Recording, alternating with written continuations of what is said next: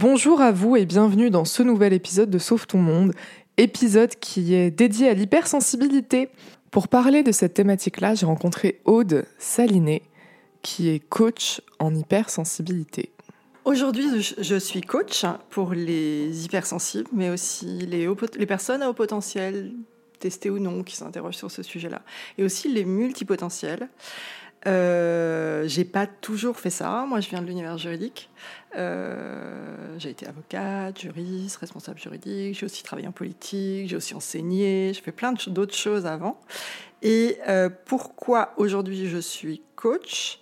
Parce que j'ai voulu remettre du sens et de l'humain.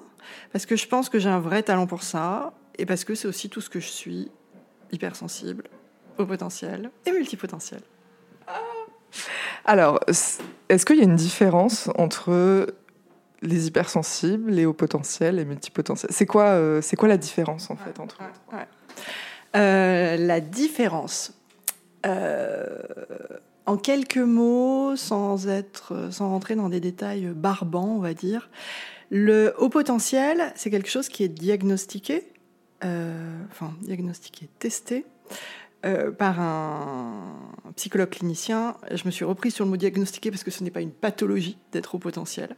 C'est euh, un trait de personnalité, euh, ni plus ni moins qu'un tout autre trait de personnalité, comme on peut être femme, homme, blond, brun, peu importe. Et on, est, on peut aussi être au potentiel. Voilà.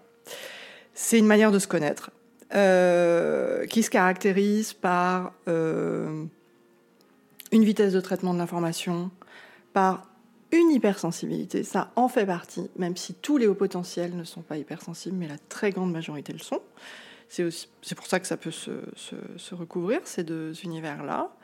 Par euh, une, immense curiosité pour plein de choses, par des questionnements qui viennent euh, très tôt dans l'enfance et qui perdurent toute la vie, euh, par une recherche de sens qui est vraiment très marquée, et ça, c'est aussi des caractéristiques qu'on peut retrouver à part à part l'aspect neurologique du, de la pensée en arborescence, euh, qu'on peut retrouver dans l'hypersensibilité. Euh, l'hypersensibilité, on va la subdiviser en deux aspects. Une hypersensibilité, sensorialité, vraiment au sens premier du terme, c'est-à-dire d'avoir un ou plusieurs sens euh, exacerbés tout sentir plus, de manière plus vive ou avoir euh, une sensibilité euh, oculaire euh, où la lumière va peut-être nous agresser, des couleurs vont peut-être nous venir nous chatouiller un petit peu plus, etc. De l'hyper de l'hyperacousie quand ça touche l'ouïe ou, le toucher. Il y a des gens qui ne supportent pas des matières, qui ne supportent pas les coutures, les, enfin plein, voilà. Ça, c'est un des aspects de l'hypersensibilité. L'autre aspect de l'hypersensibilité, c'est plus une hyper-émotivité, où euh, on va avoir euh, une réaction émotionnelle plus forte euh, intérieurement, mais qui peut, je ne sais pas si je rentre dans les détails de maintenant, mais, qui peut aussi ne pas se voir. On peut aussi complètement se rigidifier pour pas les laisser transparaître, mais on, c'est pour ça qu'un hypersensible n'est pas forcément quelqu'un qui pleure tout le temps, etc. Il peut être au contraire donner un aspect de ne pas être touché. Euh, ça, c'est les deux aspects de l'hyper, euh, ce qu'on met derrière le mot hypersensible. Euh, et alors, en quoi c'est différent du haut potentiel? C'est aussi statistique. On estime qu'il y a 20 à 25% de la population qui est hypersensible. Et donc ça, c'est un auto-test on se reconnaît ou non dans les caractéristiques de l'hypersensibilité. C'est pas euh, testé auprès d'un psychologue clinicien. Alors que le haut potentiel, euh, on estime euh, qu'il y a environ 2,5% de la population qui est haut potentiel. Ça, c'est une différence. Et pour finir, la multipotentialité, c'est le fait de s'intéresser à des choses très variées, tout le temps, de se lasser très vite et de se dire euh, pourquoi euh, aujourd'hui je m'intéresse au cactus pendant 15 jours, 3 mois, ça va être ma passion, je vais respirer, dormir et manger cactus et le mois suivant, je vais me passionner pour les tours du monde à la voile. Voilà. Et te dire mais comment je peux faire une vie avec ça? C'est quelque chose qu'on retrouve aussi beaucoup chez les hauts potentiels. Mais pareil, pas tous. Ça dépend de la manière dont, enfin bon bref, dont, ces différents, euh, ça s'appelle les subtests dans le test de potentiel, de d'aptitude. Est-ce qu'ils sont tous au, enfin, on va parler de profil homogène ou hétérogène dans ce cas-là, voilà. Et euh, certains sont multipotentiels, d'autres pas. D'accord. Donc on peut être hypersensible et pas au potentiel. Oui. Et on peut être au potentiel et pas hypersensible. Oui. Et on peut être multipotentiel et euh, aucun des, Oui. des deux non plus. Et on peut être les trois à la fois? Oui. Aussi. Moi. oui. et, pas, et pas mal, et pas mal de hauts potentiels sont les trois ensemble en fait, mais euh, pas tous. Voilà. Comment tu arrives à gérer ça? Parce que, enfin, j'ai parlé d'hypersensibilité parce que j'avais plein de questionnements euh, sur mon compte Instagram. Et là, j'ai Ouais. reçu plein de témoignages de personnes qui étaient hypersensibles, slash au potentiel. Ouais. Ce qui revient vachement dans les témoignages, c'est mon Dieu, j'arrive pas à gérer ça. Mm. C'est terriblement handicapant, c'est un poids, Mm. je suis différent, slash différente. Euh, comment, comment on arrive à vivre avec ça, à gérer ça Alors moi déjà le mot gérer j'aime pas. Ça fait euh, gestion de compte en banque. euh, euh, pour moi une émotion elle ne se gère pas, elle s'accueille. Une émotion euh, c'est euh, j'ai l'habitude de prendre un- un- une, une image. C'est euh, comme euh, c'est comme euh, un petit signal qui va s'allumer sur un tableau de bord. Ah ok là tristesse. Ah ok là colère. Ouh et pourquoi colère? Au lieu de dire colère, non, je veux pas. je- Et ne pas regarder son tableau de bord et continuer d'avancer. Et, et de pas comprendre, euh, 120 km plus tard, que une énorme colère dans le moteur. Mais c'est ça. Et alors que le voyant, il était déjà là. C'est des signaux. Et, euh, et plus on les écoute finement, plus on peut les accueillir et traiter l'information qu'il y a derrière. Et, et euh, c'est jamais contre nous que ces signaux apparaissent, c'est vraiment toujours au service de nous, et quelle que soit l'émotion. Euh, et, et plus on les accueille avec bienveillance, ces signaux émotionnels, plus, bah, plus on, ça nous permet de grandir, ça nous permet de bah, traiter l'info qu'il y a derrière, et, et ça nous permet euh, d'être plus en paix aussi à l'intérieur. Qu'est-ce que tu appelles qu'est-ce que appelles accueillir? Quand tu dis accueillir euh, ton émotion. Euh, déjà, c'est s'écouter. Ça commence par là. C'est observer. Euh, ce qui est pas facile, surtout quand on n'a pas l'habitude, parce qu'on a peur. Moi, je suis quelqu'un qui a été très rigide, euh, qui a été très, qui, a eu un masque de rigidité incroyable jusqu'à une dizaine d'années, donc c'est relativement récent, et euh, où j'avais l'impression de rien ressentir. Et après, quand j'ai découvert que j'avais des émotions, ça a été juste au secours. et puis, et après, et euh, moi, elles me rendent vivante aujourd'hui mes émotions. Avant, j'avais l'impression d'être morte dans ma rigidité. J'ai l'impression de, de- de toucher un espèce de vide intérieur et, et du coup de rien ressentir, de chercher des émotions fortes. Alors, c'est pas des émotions. Quand on va chercher des, sens, des, des vécus un peu extrêmes, euh, et euh, c'est de l'adrénaline. C'est pas une émotion. C'est une réaction hormonale à un danger. Voilà, c'est pas tout à fait la même chose. Mais bon, on confond tout ça. Et, et puis, accueillir, s'écouter, accepter d'observer ce qui se passe en soi. Parce que parfois, ben, on n'a juste pas envie d'être en colère, ou pas envie d'être triste, ou pas envie d'avoir peur. Et, et d'accepter, ouais, accepter que, ok, là maintenant, ben, j'ai peur d'un truc. Et que c'est ok d'avoir peur. Ouais, de mettre du non-jugement sans doute dans l'accueil, là, à cet endroit-là. Ouais. Et dans les relations qu'on entreprend avec les autres, quand ça a des répercussions sur l'entourage, Mm. comment, Mm. Comment on fait juste Qu'est-ce que c'est qui a des répercussions sur l'entourage? Nos émotions. Par exemple, euh, si, euh, si on vit pleinement notre colère ou si on vit pleinement notre tristesse, et que l'autre personne en face comprend pas. Moi, j'ai tendance à dire que ça lui appartient, le fait qu'il ne comprenne pas.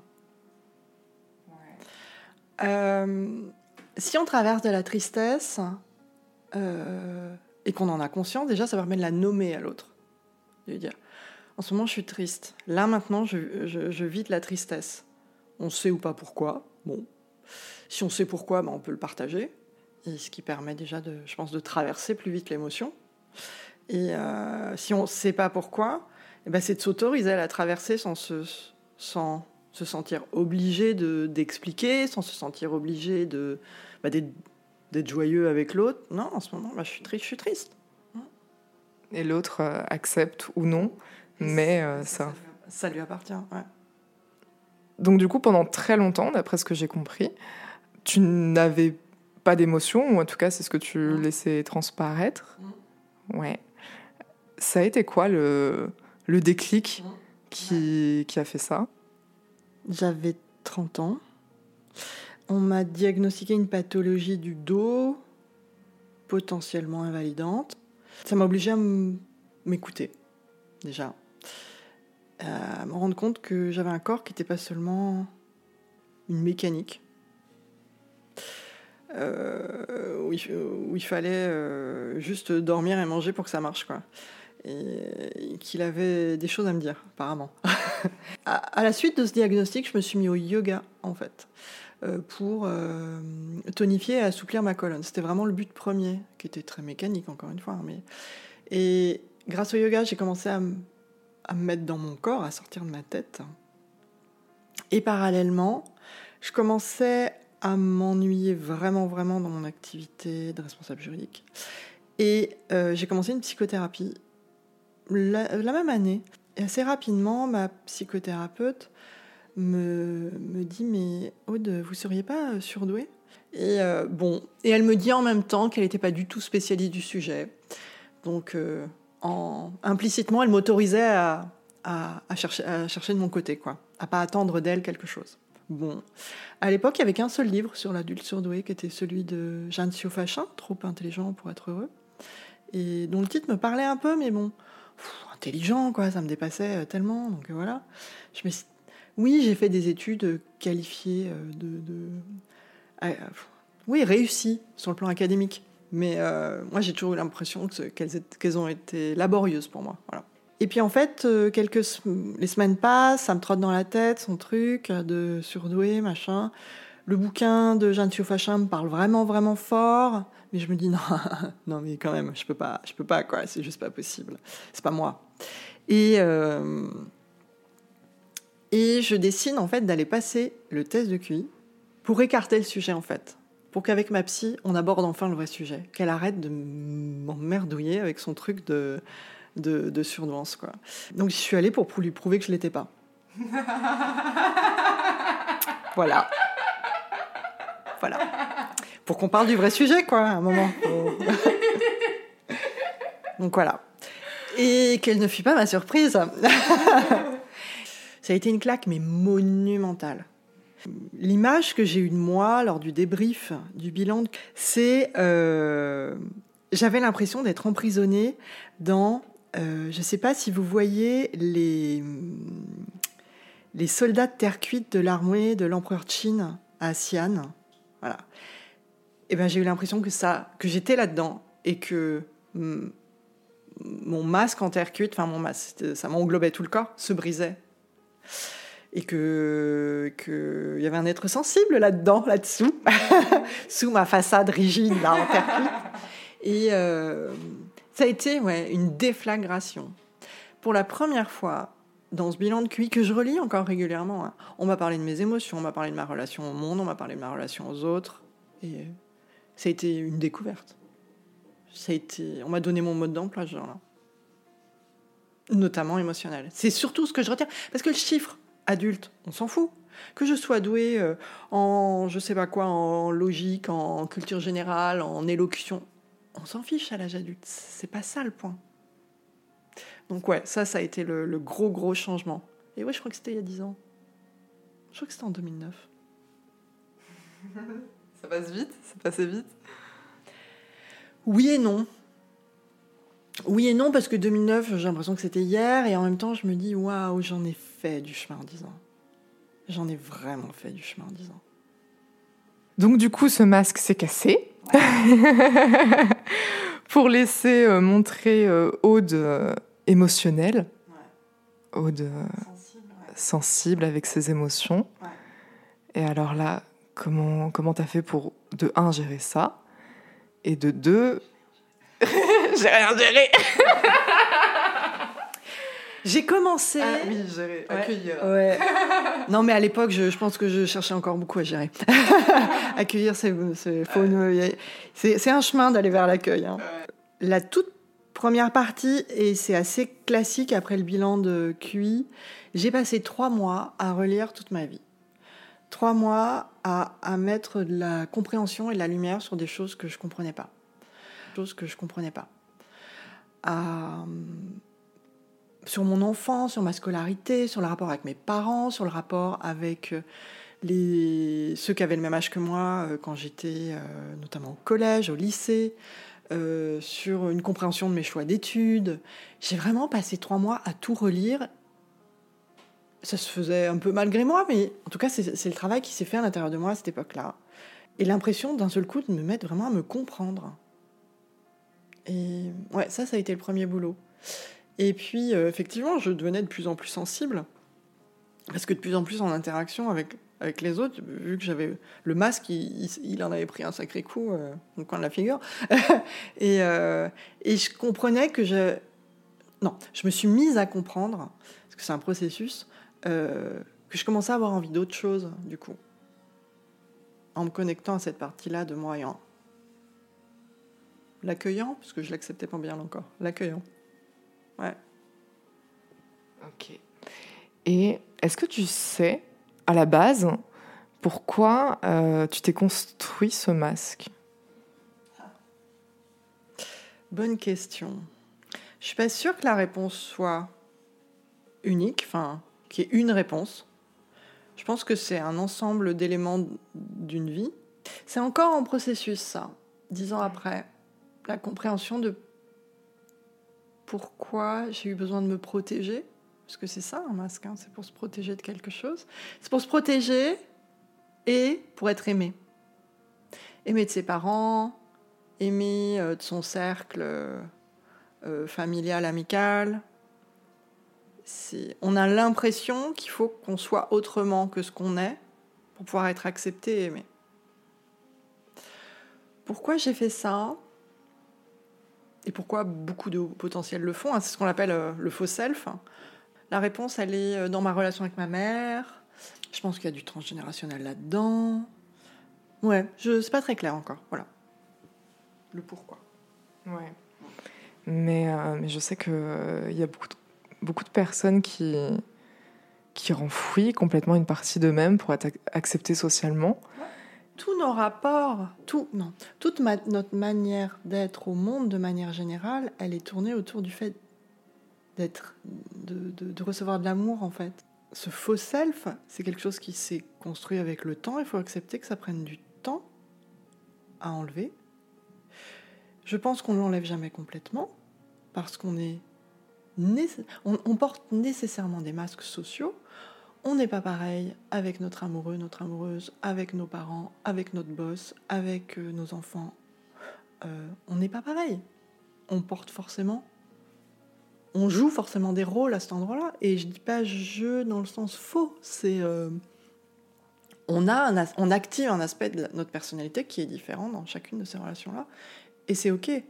Là où c'est plus ok, c'est quand ça exprime plus notre personnalité, ou bien que ce masque est totalement rigide, où on est le même avec notre amoureux, notre boss, nos enfants. Voilà. Ça, c'est pas ajusté non plus. Parce qu'on peut avoir un faux self qui est totalement rigide.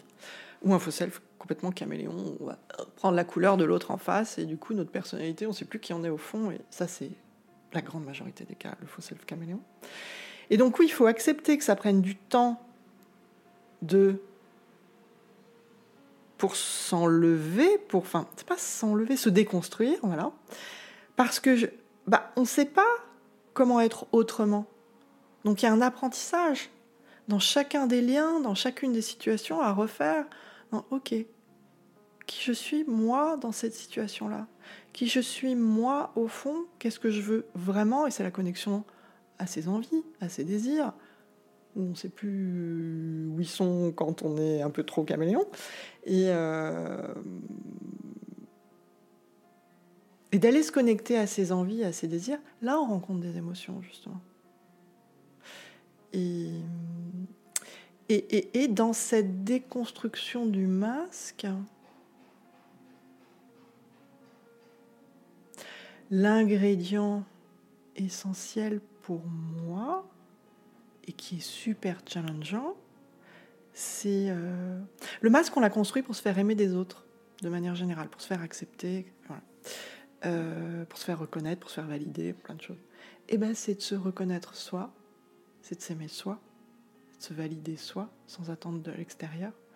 Et, euh, et ça, faut accepter aussi que ça prenne du temps, et c'est même un chemin de vie pour moi. Et, mais en tout cas, je veux dire que c'est le fil d'Ariane hmm. pour euh, se reconnecter à soi. Hmm. Il y a chercher l'amour de l'autre en en étant soi, soi-même vide. Et c'est dans ce cas-là qu'on va se comparer à l'autre. Oui, mais l'autre, là, il est mieux que moi. Et, et c'est là où on va être dans le jugement, du coup, et dans, et dans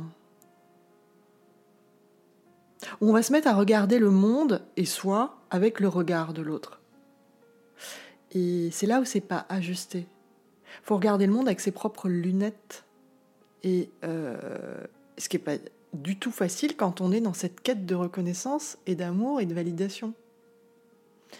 Et de se dire, non, c'est ok que cette personne-là, euh, elle ne me valide pas.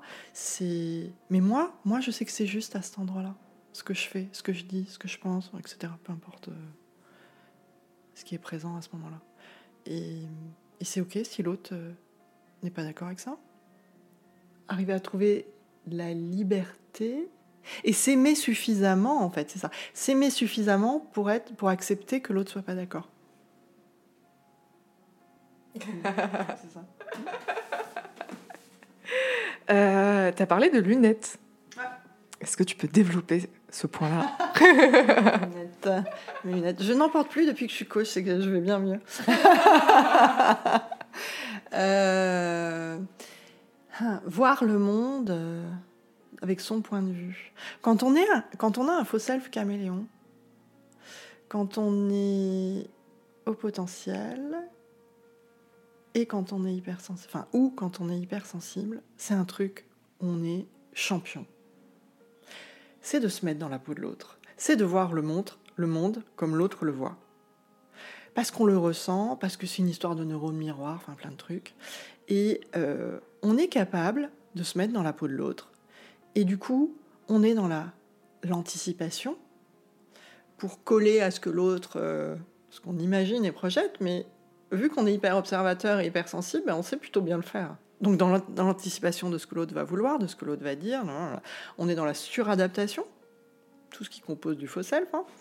Et du coup, quand on va se, dépouiller de ce faux self, et quand on va rentrer sur son chemin euh, d'épanouissement euh, vraiment de soi en tant euh, qu'être humain, hein, on ne peut pas se dépouiller de cette capacité-là.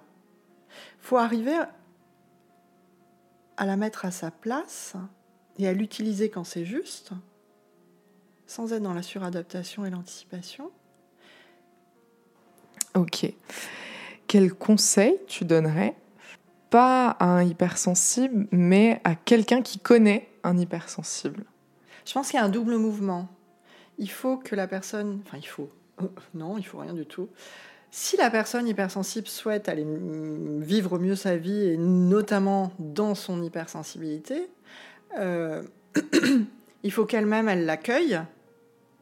Si elle, si elle ne l'accueille pas et considère que c'est euh, un drame d'être hypersensible, son entourage ne pourra pas le voir autrement que comme un drame. Plus elle, elle l'accueillera, plus son entourage l'accueillera aussi. Euh, et après, je pense aussi que, effectivement, l'entourage, s'il s'il veut le bien de cette personne, il peut aussi un peu s'éduquer, s'intéresser au sujet de l'hypersensibilité et, euh, et comprendre, bah, non, c'est pas un drame d'être hypersensible et on peut le vivre de manière euh, heureuse, épanouie, joyeuse, légère, euh, tout ce qu'on veut. et et d'aller exprimer ou d'offrir l'espace pour que ça soit léger et joyeux d'être hypersensible. Donc ouais. Il y a un double mouvement, voilà. C'est vrai que tu as touché un point. c'est que si, toi-même tu le vois comme quelque chose de, dramatique, d'handicapant, d'un poids, du coup forcément les autres aussi. Et donc du coup ça va se traduire comme tel. C'est pas bien d'être hypersensible, mais c'est pas mal non plus. C'est, c'est, point. C'est de la même manière que je suis femme et brune, c'est, bah, je suis aussi hypersensible. C'est pas bien ou mal. Et donc j'irai pas dans cet antagonisme, c'est un fardeau, c'est une tare, hein, ou c'est une force. C'est. Ça fait partie de moi, ça fait partie de 20-25% de la personne, de la population, pardon. Euh, bah, c'est de l'accueillir comme partie constituant soi, de la même manière qu'on accueille plein d'autres choses de soi. Plus on se connecte à soi, on est des parcelles d'univers, chacun. Et plus on se connecte à soi, donc oui, plus on se connecte à l'univers en fait. Je vais rentrer dans quelque chose qui est un peu plus clivant, mais qui, mais auquel je crois intimement, euh, que la réalité de ce qu'on vit est le reflet de ce qu'on est soi. Euh, c'est assez clivant euh, dans le sens où quand on vit des choses dures, on n'a pas l'impression de les créer, notamment quand on vit des drames euh, sociaux, personnels, on n'a pas l'impression de les créer. Plus on va se connecter à soi, donc, et notamment quand on est hypersensible, plus on va accueillir ses ressentis corporels, émotionnels, plus on va comprendre cette interaction avec la réalité qui nous entoure. Donc en ce sens, on peut répondre qu'on est plus connecté à l'univers. Mais je ne considère pas, moi, l'univers comme extérieur à moi. Voilà, c'est ça le... Hmm. Ça devient ésotérique ce qu'on raconte là. non, mais c'est super, euh, c'est super intéressant. C'est super intéressant. Comment tu te sens aujourd'hui dans ta vie? Bien et en chemin. J'ai jamais été aussi bien que depuis que je suis 100% coach, enfin 100%, à temps plein en tout cas, parce que je suis aussi autre chose dans ma vie. Euh, mais euh, je me dis que j'aurais dû faire le saut euh, bien avant. Mais bon, j'avais mes résistances à passer. Et en chemin, j'ai vraiment réalisé par exemple en 2019 qu'il n'y avait rien à arriver, rien à... Enfin, rien à arriver, rien à... aucune ligne d'arrivée à atteindre. Voilà, c'est ça que je voulais dire. Que c'est un chemin. Au début, ça m'a paniqué de le réaliser. De me dire, j'ai rien à atteindre. Voilà. Plutôt qu'à. Bah, bah, bah, et donc, quoi euh, Qu'est-ce qui se passe dans ma vie? Et que c'est en fait un processus euh, continu jusqu'à la fin de mes jours. Et de, de, vraiment d'avoir cette compréhension-là, je me suis dit, mais en fait, ça va être passionnant ma vie. Et oui, je traverse des, des périodes d'expansion, des périodes de palier, des périodes où hop, ça se recontracte, parce que je, vais retoucher quelque chose, une nouvelle résistance, et puis euh, et, je vais remaudire la vie et l'univers et machin, et, de me dire ah mais non mais c'est moi en fait, ok d'accord, et je m'y recolle, et de retraverser ça, et de me dire mais c'est trop kiffant en fait de vivre ça, et euh, donc ouais, j'apprends de mieux en mieux à surfer les vagues de ma vie. Donc, euh, ouais, c'est de plus en plus kiffant, en fait. Et, euh, tout ce processus, pour rebondir sur ce que tu disais à l'instant, moi, je, dirais que c'est un processus de libération. Moi, j'ai mis vachement de temps à le comprendre, ce truc-là. C'est pas un processus où on gagne des trucs, où on va gagner des connaissances, des techniques, des aptitudes. Hein. C'est plutôt un processus où on va se dépouiller. C'est un processus où, où justement te dire ah là, il y a un nœud qui s'est noué euh, à cet endroit-là euh, sur je sais pas quoi, mon rapport à la féminité en tant que femme, ou mon rapport aux hommes, euh, ou je sais pas quoi, ou à ma valeur, hein, et d'aller dénouer ça et de le libérer. Et, et on gagne rien, juste, enfin, c'est pas juste, mais plutôt on perd un nœud. c'est plutôt ça, moi, d'avoir pigé ça, et on s'allège, en fait, en chemin. Au lieu, plutôt que de charger notre barque avec euh, de plus en plus de connaissances. C'est utile la connaissance, mais faut pas que ce soit le but non plus.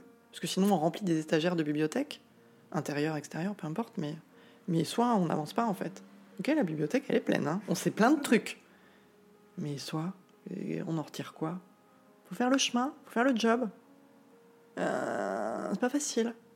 C'est plus facile d'aller passer un diplôme ou de faire une formation ou de faire un stage ou un séminaire euh, et de dire ok j'ai fait le séminaire. Non, Ok, t'as fait le séminaire, mais t'as compris, t'as intégré, t'as dénoué ce qu'il y avait à dénouer. C'est plutôt simple pour moi le, processus en fait. Et c'est là. Euh, cocher d'avoir fait le séminaire, la formation, le diplôme, ça va pas donner vraiment du bonheur justement. Si tant est que le bonheur soit le but, mais, euh, de dénouer ce qu'il y a à dénouer à cet endroit-là, dans la résistance qu'on a traversée, ouais, il met ta vie que ça donne plus de bonheur. à vue de nez. Donc dénouer les nœuds. Ah, c'est joliment dit. C'est belles images. On dénoue euh, tous les nœuds qu'on a. Euh, ouais. Qu'on a accumulés, qu'on a vécu. Et on en crée en même temps, donc. Euh, mm. On en crée. Mais. Ouais. Mais perpétuelle évolution. Ouais. Et donc, du coup, quel conseil tu donnerais à quelqu'un qui est. qui est peut-être dans le même chemin que ce que toi t'as vécu il y a dix ans? C'est-à-dire que là, paf, d'un coup, plus de masque, complètement euh, paniqué, dépossédé. Quel conseil, quel conseil tu te donnerais à toi il y a dix ans? D'avoir confiance, que ça va aller. ça va aller, pas de panique de, s'écouter dans sa recherche de ressources, en fait.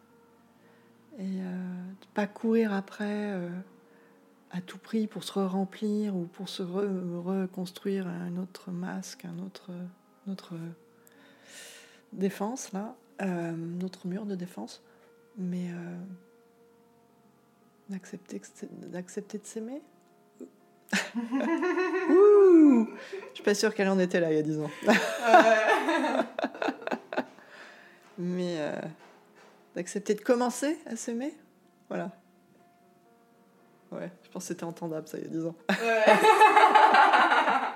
Ouais. Euh, petite question qui est peut-être euh, un peu hors, hors du truc, mais donc du coup le test que tu as passé où tu as eu justement tous ces, tout cette auto. Je sais pas comment dire, euh, j'ai auto-diagnostic, mais c'est pas un diagnostic, euh, auto. Enfin, mon. Ouais, mon bilan de QI. Bilan, voilà, exactement. Euh, tu l'as passé où? Comment? Comment on, fait ce test? Ouais. Auprès d'un psychologue clinicien habilité à faire passer le test de QI pour adultes, le VICE 4 aujourd'hui, ou 5, mais je crois que c'est le 4. Et à l'époque, il n'y en avait pas beaucoup non plus comme, la littérature euh, sur le sujet. Il y avait déjà beaucoup pour les enfants, que ce soit en littérature ou des psychologues formés à la passation des tests de QI pour, enfants. Pour adultes, pas trop. Et en fait, je me suis pas trop cassé la tête. Je suis allée passer euh, mon bilan de QI dans un centre, euh, dans l'un des centres créés par Jeanne Siofachin, l'auteur de Trop intelligent pour être heureux. Et à l'époque, le centre de Paris avait été ouvert quelques années auparavant, auparavant parce qu'elle est d'Aix-Marseille, quelque part par là. Et euh, donc voilà, je suis allée passer euh, chez Cogitos. Mais aujourd'hui, il y en a plein d'autres dans toute la France. Et aujourd'hui, pour ceux qui veulent passer le test et qui ne savent pas où le passer, moi je recommande, petit 1, de se faire recommander le psychologue auprès de qui on le passe. Il y en a des bons, il y en a des moins bons. Il y en a qui ont plus d'empathie que d'autres, etc. Donc, si, si quelqu'un vous dit euh, que le psy avec qui euh, euh, il l'a passé était bon, c'est la meilleure des recommandations.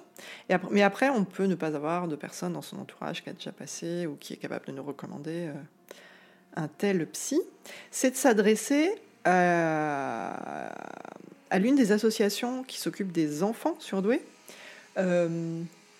l'ANPEIP, Association hein, nationale pour les enfants intellectuellement précoces, quelque chose comme ça. Je suis pas sûre de, de la signification, mais l'acronyme c'est celui-là, ou l'APEP, APEP, qui ont maintenant toutes les deux des départements, divisions, enfin euh, des personnes qui s'occupent aussi des adultes et qui savent recommander en région des psys, des bons psys habilités à faire passer le test pour adultes. Donc voilà. Recommanderais à quelqu'un de passer euh, ce test-là? Non. Non, je recommande pas de le passer. C'est une décision qui est vraiment personnelle, qui doit répondre à un besoin personnel. Et vraiment, de... moi j'ai pas mal de personnes qui me contactent en me disant est-ce que vous pensez que je devrais le passer? J'ai pas de réponse oui ou non à donner à cette question-là. C'est euh, la question à se poser, c'est pourquoi je veux le passer? Qu'est-ce que ça m'apporterait?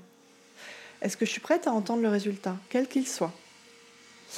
Euh, Qu'est-ce que ça m'apportera qu'on me dise j'ai 135 ou j'ai 120 de QI euh,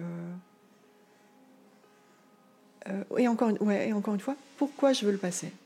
C'est quoi mon attente dedans? Et de faire vraiment un réel travail de projection sur le résultat. De s'imaginer accueillir le résultat dans un sens ou dans l'autre.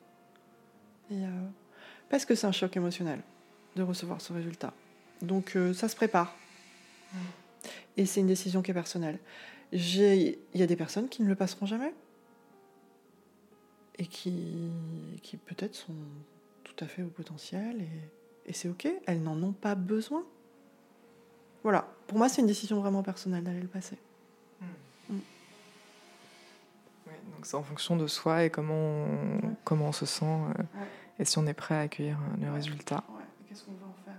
Qu'est-ce qui nous motive à aller à cet endroit-là de nous? Hmm. Mm.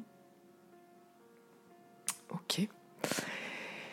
Est-ce que tu as un dernier sujet que tu aimerais aborder? Est-ce que tu as une dernière parole, que tu aimerais, euh, un message que tu aimerais dire aux gens qui nous écoutent aujourd'hui?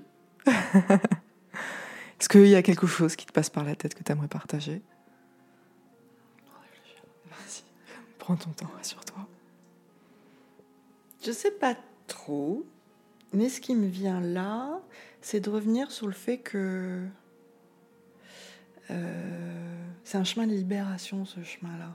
Et, euh, et pas une course à l'acquisition de, de, de de cocher des cases, de je sais pas quoi faire comme ça, mais. Et. Euh,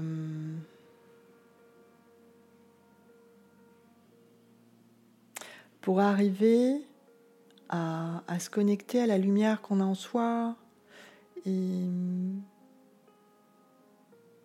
et, à la partager à sa manière à soi. Et il y a mille manières de partager euh, ce qu'on est soi. Et ouais, trouver sa manière à soi.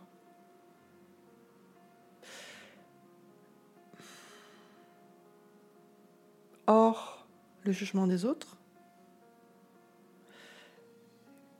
Or, euh, d'aller se connecter, d'aller se connecter à ce qui nous enthousiasme à l'intérieur, et ce qui nous allume cette lumière à l'intérieur de nous, et que ça c'est le, ça c'est le bon chemin, ça au-delà de